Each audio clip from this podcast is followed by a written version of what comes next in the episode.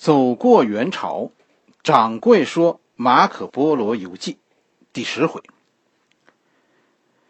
上一回咱们说到，说在克什米尔是吧？马可波罗一行打越，打算他说翻越中巴边境。哎，马可波罗要翻越的就是克拉昆仑山的山口，结果失败了，是吧？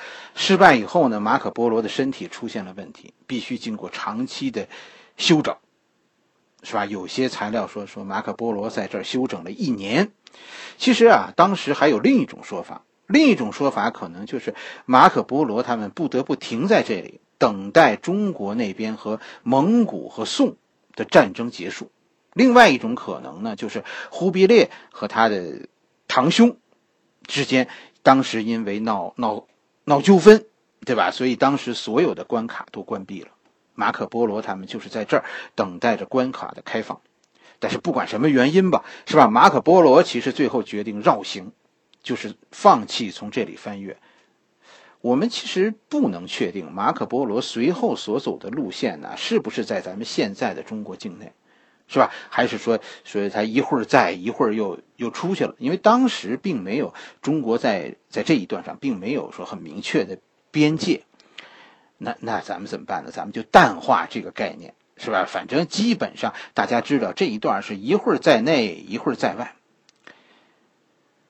从这个克什米尔向西北方向走，是吧？书中就提到的路线呢，是他们沿着一条叫巴德哈山河这样一条路走，然后呢翻越了克什米尔高原，到达了可什和尔国。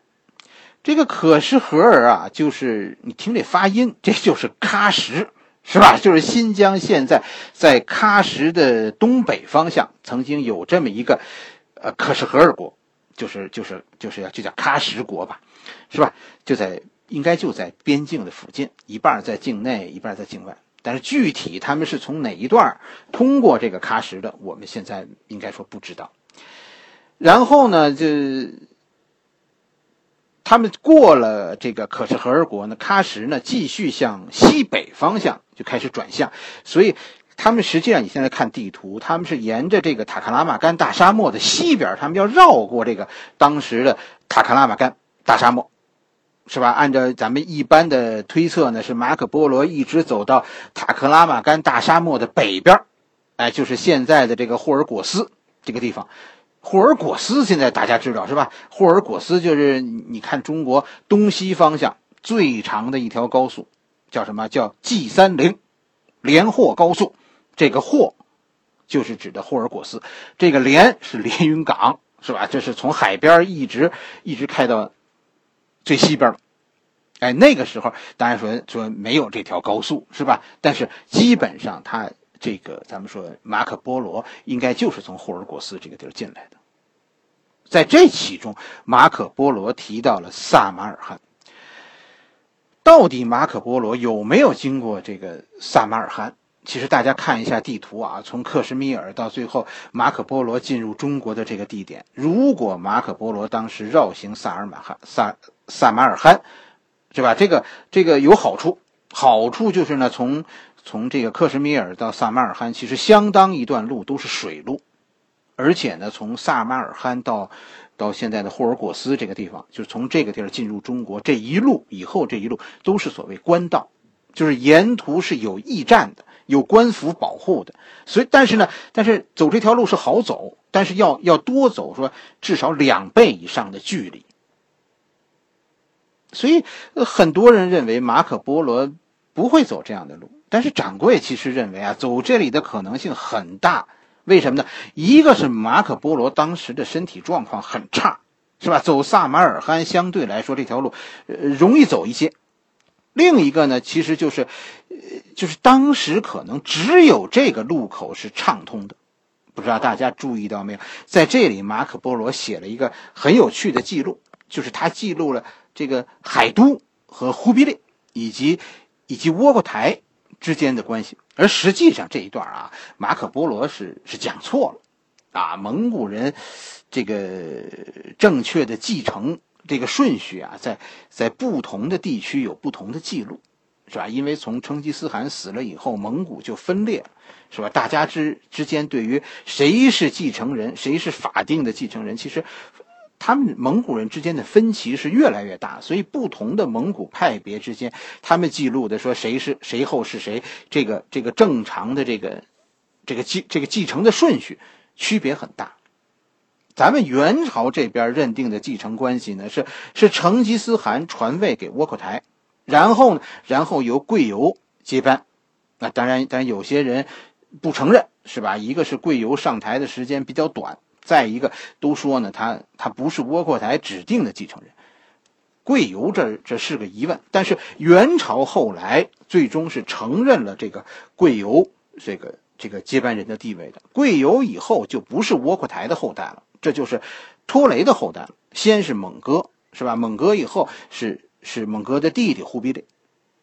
马可波罗哪说错了呢？他说：“他说忽必烈啊和窝阔台是是兄弟，是吧？和这个窝阔台的儿子海都呢是叔侄。其实这这不对，是吧？忽必烈忽必烈的这个爸爸托雷和窝阔台这是哥俩，是吧？忽必烈和窝阔台是叔侄，他和窝阔台的儿子是是堂兄弟。”这个地方上确实是马可波罗搞错了，但是你说这这算个大问题吗？我觉得这也不是。但这后来成为成为说说马可波罗是编故事的一个一个证据，就认为马可波罗没来过中国，是吧？这就是说这就是根据蒙古人当时的家谱，你都说不清楚，是吧？要不其实这件事儿啊，咱们说。真的，我估计啊，就蒙古人的家谱，就阿拉伯人也好，欧洲人也好，当时根本就搞不清楚，咱们自己也搞不清楚。要不是元朝人后来很明确的给我们记录了谁和谁是父子，谁和谁传位给谁，就我跟你说，真的谁也搞不清楚。这蒙古人从十几岁开始生孩子，他们一直生到五十几岁，什么意思？孙子最后比儿子岁数大。你你说谁跟谁是叔侄？你你看年岁，你怎么看得出来呢？这个事儿。但是，但是我我在这儿确实是拿不准，就是马可波罗到底有没有走这条路？因为绕远儿，这是这是肯定的。但是鉴于马可波罗当时大病初愈啊，很可能他他会走一条比较容易的道路，哪怕绕远儿呢。是吧？另外一个更主要的原因，那就是当时也这个地方，也就是海都和和这个忽必烈他们关系的问题，是吧？这一带最早啊是是是窝阔台的势力范围，后来窝阔台家呢闹内乱，而且呢窝阔台和和哥哥的儿子爆发了战争，是吧？最终反正窝阔台虽然取胜了，但是也也失掉了人心，最终被弟弟拖雷的孩子。啊，从儿子那一代抢去了可汗的宝座，窝阔台的另一个儿子海都就和就和拖雷的儿子忽必烈这就开闹，是吧？海都这儿啊，关键在这儿呢。这个这一段历史要讲起来就没完了，是吧？咱们简单的说几句，这个海都啊，他他开闹啊，是因为他有个说法。这就是他爷爷成吉思汗啊，当年说过，说说只有窝阔台的后代是每次循环开始的时候，就就就都优先从窝阔台的后代当中开始继承。就这句话很绕，这句话是什么意思呢？就是蒙古啊，它的传位和我们汉人不同，它执行的是草原的那一套准则。就在在忽必烈以前，你看，其实蒙古的传位不是父传子，而是兄传弟。那弟弟说都死绝了，这这才回过头来传位给侄子。成吉思汗的意思就是，每次呢，咱们不都从头开始吗？就是这一代人死绝了，然后传位给下一代人。每次从头开始的时候，都从窝阔台的子孙开始。这就是说，如果忽必烈死了以后，忽必烈的弟弟没有了，那那下一个继位的就应该是海都的儿子，当可汗，是吧？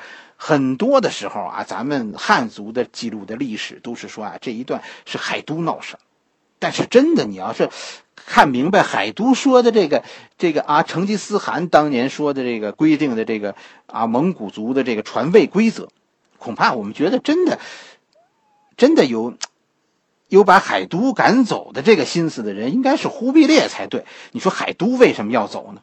是吧？作作为老祖宗定下来 未来的继承人啊，轮到该轮到我儿子继承家业了，我我来个出走？你说这海都的脑子是不是太蒙古了呀？是不是？不会如此。萨马尔罕当时就是海都控制区里边最靠近东面的城市。当时一个非常可能出现的局面就是什么呢？因为忽必烈开始了和南宋之间的战争，并且忽必烈和海都之间不和，忽必烈有意要排斥海都，所以非常担心海都会从西面闹事。这个时候，他可能关闭了所有的关卡，只有霍尔莫兹，就霍尔霍尔果斯这个这个咱们现在高连霍高速的这个地方，哎，只有这个口岸。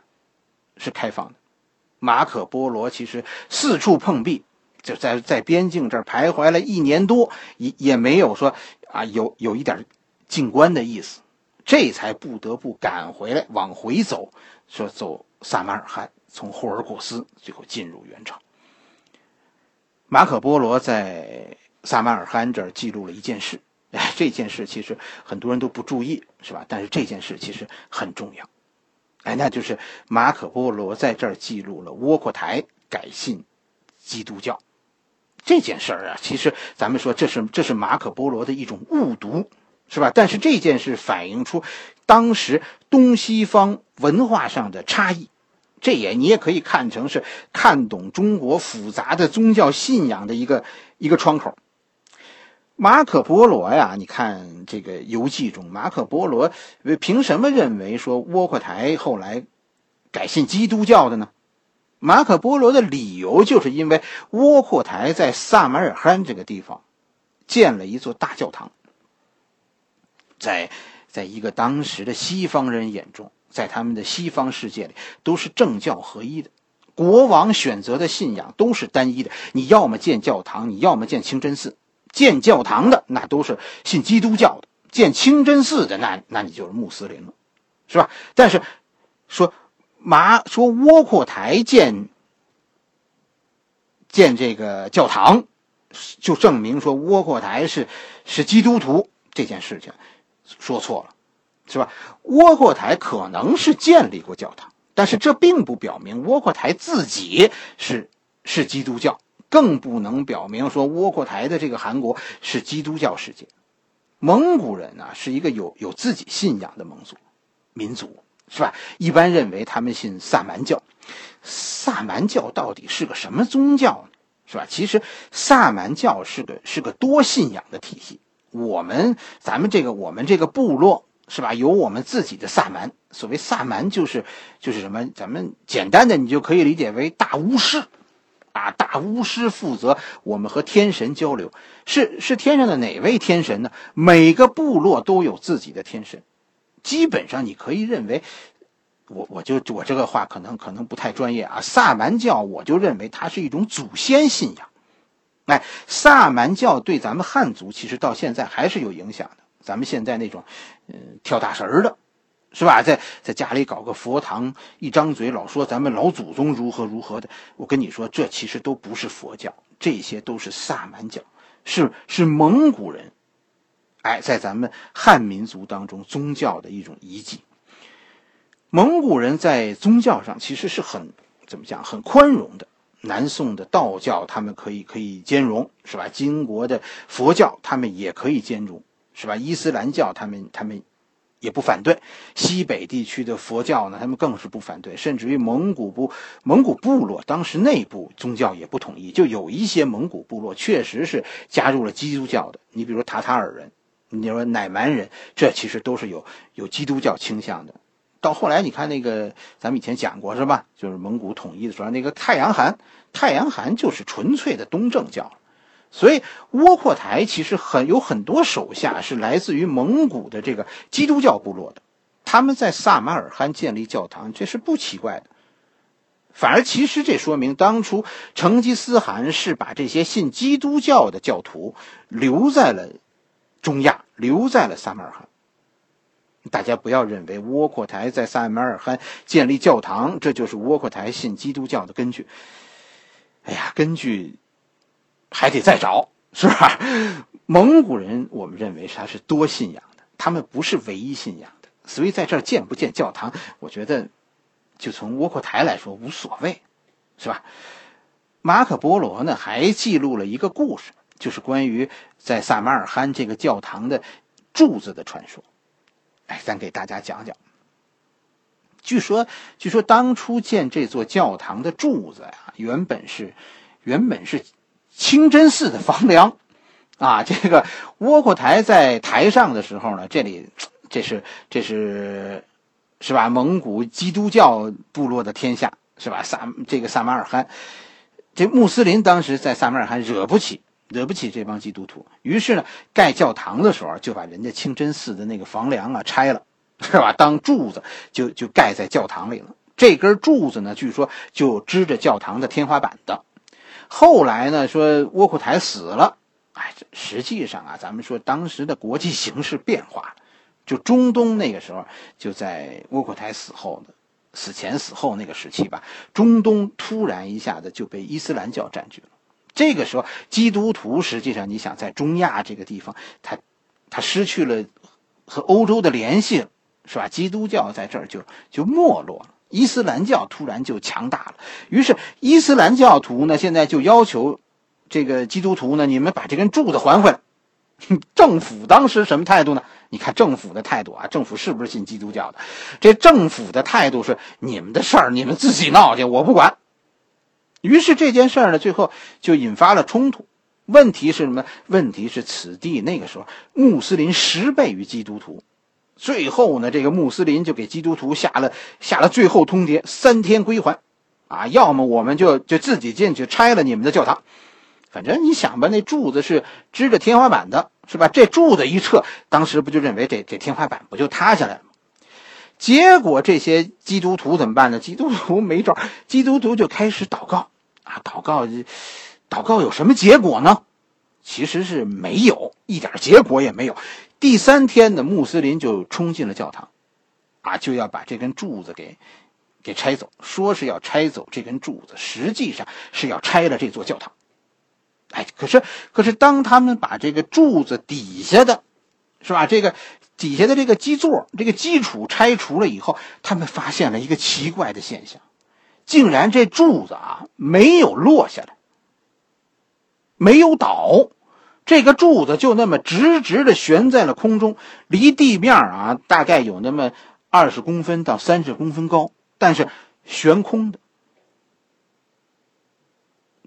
当然，实际上咱们说，不是说这固这柱子飘在空中，这是挂在顶上了，在顶上挂着呢。这个我跟你说，我掌柜有解释，这个真的不是神话，是吧？这这其实这是很多东正教建筑的特点。东正教的建筑被后来称为拜占庭风格。是吧？这个这个也是俄罗斯建筑风格的基础。咱们北京有好多这种这种苏俄建筑的，实际上很多都是这种拜占庭风格演变成后来的苏俄建筑的。什么尖塔呀，屋顶的尖塔呀，还有那种你看那个那个球形的球状的那个屋顶，这种建筑和和罗马风格的建筑有一件事情上是不一样的。是吧？拜占庭风格的房屋啊，它的屋顶啊是承重的，而罗马建筑风格的它那个屋顶呢是靠柱子承重的。罗马风格，你看去罗马大教堂，罗马风格的大教堂，北京有好几座，是吧？它的跨度都很大，但是中间都有柱子。而拜占庭风格呢，它的屋顶呢都是圆的，它不需要靠中间那个柱子承重，它那个屋顶是承重的。阿拉伯人当时肯定不知道这个秘密，是吧？马可波罗是从威尼斯来的，咱们现在看他也不知道这件事是怎么回事，是吧？他那边马可波罗他们家那边都是罗马式建筑，拆了柱子，大厅就倒了。他哪知道这边的教堂都是东正教的，是吧？是是拜占庭的穹顶啊。阿拉伯人现在拆掉底座，发现柱子挂在了空中。他们认为柱子现在是漂浮在空中的，于是大为惊骇，是吧？再看周围那么多教徒，这个基督徒很认真的在祷告，居然这阿拉伯人来拆柱子，这帮人认为这是上帝显圣了，让巨石漂浮在空中。结果呢？结果穆斯林纷纷逃走。马可·波罗也是以一种赞颂上帝的这个角度记录了这件事儿。他实际上认为，呃，这是上帝显圣。但实际上，咱们说，嗯，懂一点建筑、建筑学，你你就知道，这个柱子其实很可能是吧？就是就是因为这个风格挂在空中。咱们说说现在的乌兹别克斯坦吧，因为这萨马尔罕啊，现在是属于乌兹别克斯坦的，是吧？中国现在和和乌兹别克斯坦很友好，是吧？这种友好的开创者呀，就是这位刚刚逝世的。乌兹别克斯坦的总统是吧？卡里莫夫。实际上啊，咱们说到二零零五年以前，中国和中亚这几个国家的关系都不好，就这几个斯坦是吧？什么什么斯坦，咱们和他们的关系都不好。他们原来是俄罗斯势力范围，就这么多年以来，他们都是俄罗斯在西北陆地上围堵中国的马前卒。啊，要是定义一下这些国家，我跟你说真的，二零零五年以前，我觉得，如果一分为二的看待这个世界，他他们算是敌人那个世界里的。乌兹别克斯坦是这中亚五国中间的一个国家，就宗教信仰上来说，这五国基本上都属于什叶派穆斯林。二零零一年九幺幺事件以后，乌兹别克斯坦就表现出亲美的趋势。你说，你说这会给自己引来什么呢？是吧？当然是祸事。所以你看，二零零五年的时候，亲美的到二零零一年九幺幺是吧？乌兹别克斯坦改为从原来的亲俄改为亲美。四年以后，到二零零五年，亲美的乌兹别克斯坦突然就爆发了一场暴乱。啊，一个叫安吉廷这么一个地方发生了暴乱，武装分子夺取枪支，控制了当地的政府。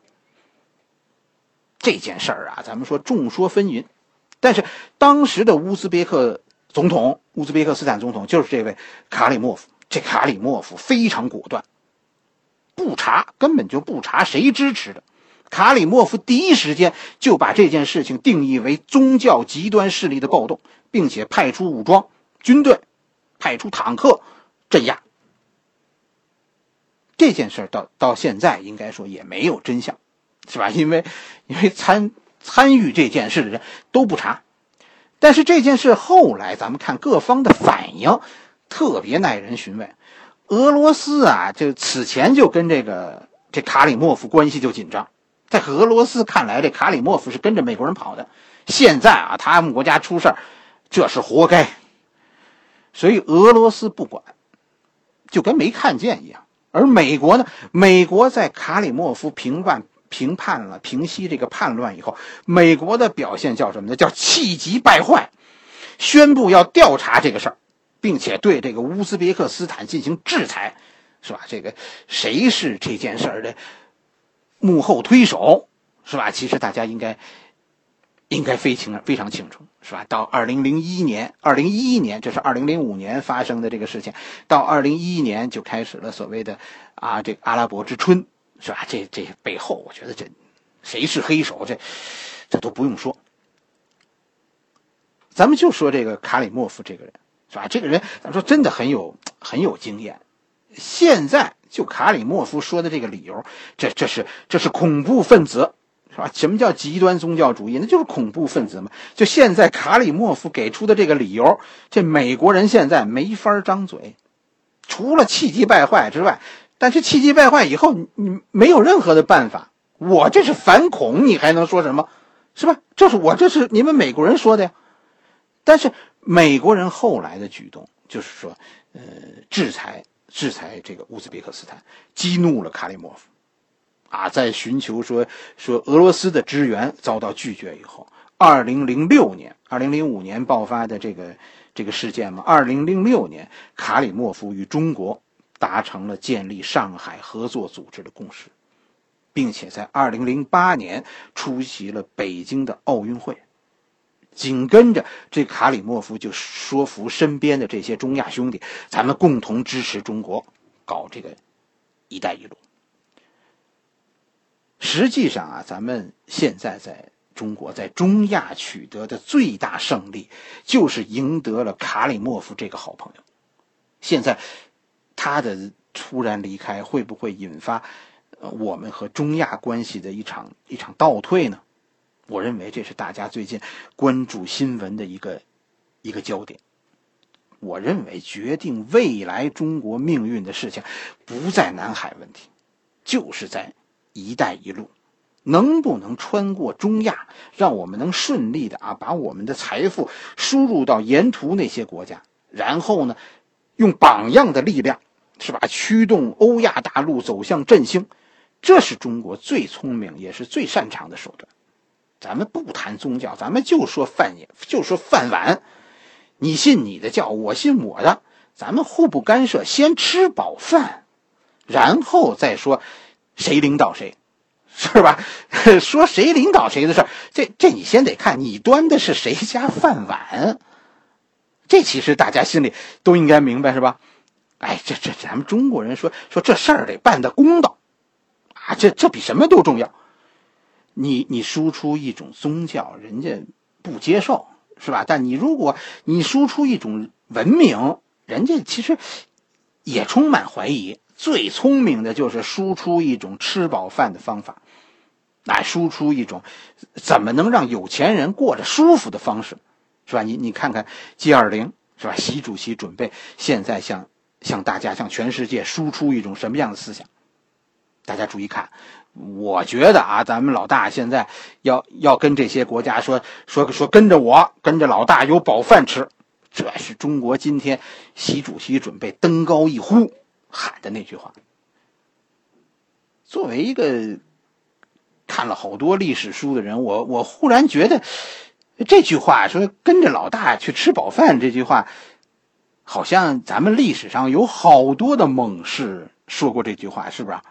似乎当年啊，都这些人都是靠着这么喊，最后，最后喊出一个新朝代的。